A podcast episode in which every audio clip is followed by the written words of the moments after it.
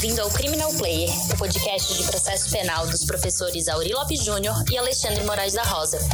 O Criminal Player é um apoio da Emais Editora. No site www.emaiseditora.com.br você encontra material de qualidade e gratuito.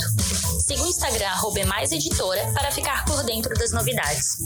Você pode seguir também o Instagram dos professores Auri Lopes Júnior, arroba Auri Lopes JR, e Alexandre Moraes da Rosa, arroba Alexandre Moraes da Rosa, para ficar por dentro de tudo o que acontece no mundo do processo penal.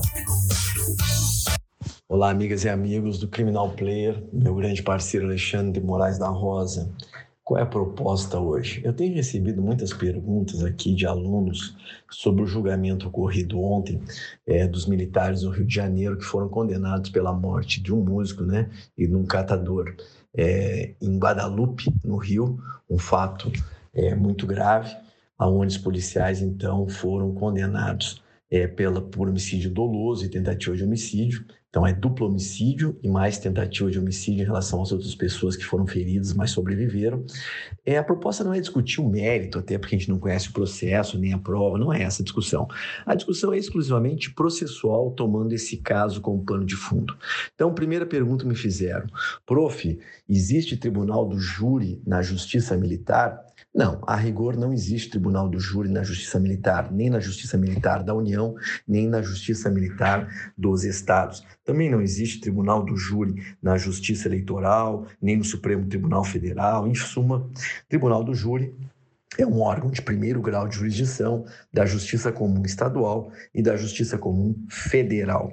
Segundo, é, explico isso no meu livro, Alexandre também, a questão da, do conflito entre tribunal do júri e órgãos de segundo grau em caso de prerrogativa de função. Sabidamente, o tribunal do júri é um órgão de primeiro grau e que quando uma pessoa que tem prerrogativa de função comete um crime doloso contra a vida de alguém, ele vai ser julgado no seu respectivo tribunal, justiça, TRF, quer dizer, se um um promotor, um juiz matar dolosamente alguém, é, ele vai ser julgado no tribunal dele e não no tribunal do júri, porque o júri perde para o segundo grau. Claro que existem discussões periféricas interessantes, no caso de concurso de agentes, de alguém que tem prerrogativa e alguém que não tem, aí eu entendo que haverá uma cisão, a pessoa que não tem prerrogativa, vamos imaginar uma situação totalmente hipotética de um juiz que através de, um, de alguém, de um assassino profissional, um matador profissional, é, contrate essa pessoa para matar alguém.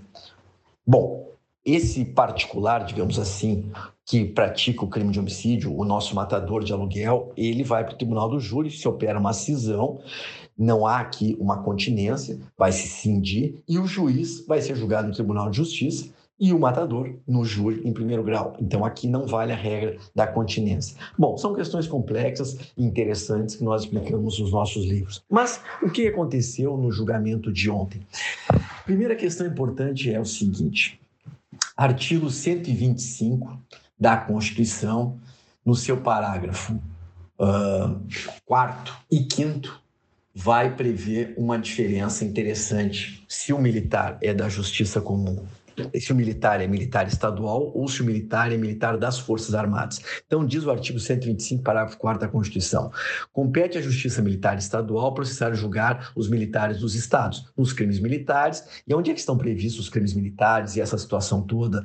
É, no artigo 9 e no próprio Código Penal Militar. É lá no Código Penal Militar, sempre lembrando que o Código Penal Militar e o artigo 9 do Código Penal Militar, que é muito importante para a definição da competência, foi alterado pela Lei 13491 em 2017. Essa Lei 13491 de 2017 alterou o artigo 9 do Código Penal Militar e ampliou a competência da Justiça Militar, mas vamos com calma em relação aos crimes dolosos contra a vida. Por quê?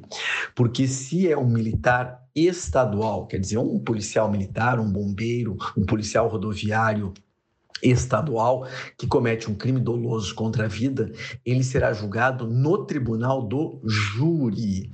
O tribunal do júri é que vai ser competente. Inclusive, quando comete um crime doloso contra a vida de um civil, diz o artigo 125, parágrafo 4 como eu estava lendo, compete à Justiça Militar Estadual processar e julgar os militares dos estados, os crimes militares, ressalvada a competência do júri quando a vítima for civil. Bom, nesse caso, então, ele vai para o tribunal do júri. Agora, importante ressalva, quando se trata de um militar das Forças Armadas, ou seja, afeta a Justiça Militar da União, não vai para o júri se cometer um crime doloso contra a vida de civil. É diferente o tratamento. E essa diferença está muito clara na redação nova do artigo 9, uh, no artigo 9, já vou achar aqui, do Código Penal Militar, que diz o seguinte: artigo 9, parágrafo 1. Os crimes de que trata esse artigo, quando dolosos contra a vida e cometidos por militares contra civil, serão de competência do júri. Isso é para o militar estadual. Parágrafo 2. Os crimes de que trata este artigo, quando dolosos contra a vida e cometidos por militares das Forças Armadas contra civil, serão da competência da Justiça Militar da União. Então vejam, o militar das Forças Armadas que numa atuação comete um crime doloso contra a vida de um civil, vai para a Justiça Militar da União. E mais, o artigo foi modificado para incluir ser praticados no contexto, e aí vem, do cumprimento de atribuições que forem estabelecidas pelo presidente da República, aquelas famosas é, atuações dos militares das Forças Armadas na pacificação que aconteceu no Rio de Janeiro, etc., que é o caso aqui. Dois, na ação que envolva segurança militar ou missão militar, Parágrafo, inciso 3, de atividade de natureza militar, de operação de paz, de garantia da lei e da ordem. Então, vejam, quando o militar das Forças Armadas é, é colocado muitas vezes, e é o que aconteceu aqui no Rio de Janeiro, em atividades dessas operações de garantia da lei e da ordem, é, ou em cumprimento das atribuições que foram estabelecidas pelo presidente da República, nos casos da Força Nacional, etc. Então, aqui nós temos uma situação afeta a Justiça Militar da União. Então, pontualmente, o caso de ontem, esses militares ao todo, foram 12 militares acusados, oito condenados por homicídio e tentativa e quatro absolvidos. Eles foram julgados ontem pela Justiça Militar da União, certo? Por um órgão que é o Conselho da Justiça Militar, que é um órgão colegiado em primeiro grau da Justiça Militar da União, não é tribunal do júri. Eles foram condenados por três a dois. Então, cinco membros, são cinco integrantes desse Conselho Militar, certo? Então, não confundam, isso não é Tribunal do Júri, certo? Esse Conselho da Justiça Militar foi composto por cinco magistrados, quatro deles militares de carreira e um juiz militar da União, certo? Então é um juiz militar da União, uma juíza militar é, da União, concursado, um juiz togado, enfim, e mais quatro militares que compõem este conselho. Então não confundam, não é júri, é da própria estrutura da Justiça Militar da União. Eles quem julgaram. Então, em suma, tentando objetivar que essa matéria é muito complexa, a Justiça, o Tribunal do Júri não existe tribunal do júri na justiça militar, nem da União, nem nos estados. Também não existe tribunal do júri na justiça eleitoral, certo? Nós temos aqui que fazer uma distinção. Quando nós temos militares dos estados que cometam crimes dolosos ou num crime doloso contra a vida de um civil vão para o tribunal do júri, artigo 125, parágrafo 4 da Constituição. Agora, quando é um militar das Forças Armadas, Exército, Marinha ou Aeronáutica, em situação de atividade, obviamente, em, serviço, etc., e nessas missões de garantia da lei da ordem, de pacificação, enfim, que estão, na verdade, realizando uma atuação similar a de um patrulhamento urbano, de um policiamento urbano, mas, enfim, neste caso, militar das Forças Armadas que cometa um crime doloso contra a vida de um civil, estando ele em atividade, será julgado pela Justiça Militar da União. Artigo 125, parágrafo é, quinto, de certa maneira, e principalmente o artigo 9 da, do Código Penal Militar, com a alteração feita pela Lei 13491 de 2017. Este órgão da Justiça Militar da União, Conselho Militar, em primeiro grau, composto, portanto, por cinco membros, um juiz togado, que é um juiz militar, e quatro militares de carreira, enfim, que vão compor este órgão colegiado. Então, basicamente é isso. O que mais você pensa de importante aí, Alexandre? Pois é, Auri, eu também recebi essa mesma pergunta. Tu conseguisse fazer a trajetória aí da, da competência. Então, para afirmar, quando nós colocamos lá isso da competência no processo penal é sempre algo decisivo, porque nós temos aí várias regrinhas, vale a pena sublinhar, como você fez, que o tribunal do júri ele cede em algumas circunstâncias. Então, quando nós temos lá o caso de prerrogativa de foro, do foro, né? O caso em que juiz, promotor, senador é, e outros têm foro privilegiado. Como nós temos aí crimes vinculados à atividade parlamentar, atividade própria, a situação do júri nos casos dos senadores e dos deputados fica um pouco restrita, mas é muito comum, e nós tivemos já casos recentes, inclusive de um promotor de São Paulo, que teve o julgamento realizado por força de um crime praticado contra a então é, com quem ele era casado, o julgamento pelo órgão especial. Então, o que, que nós temos aqui?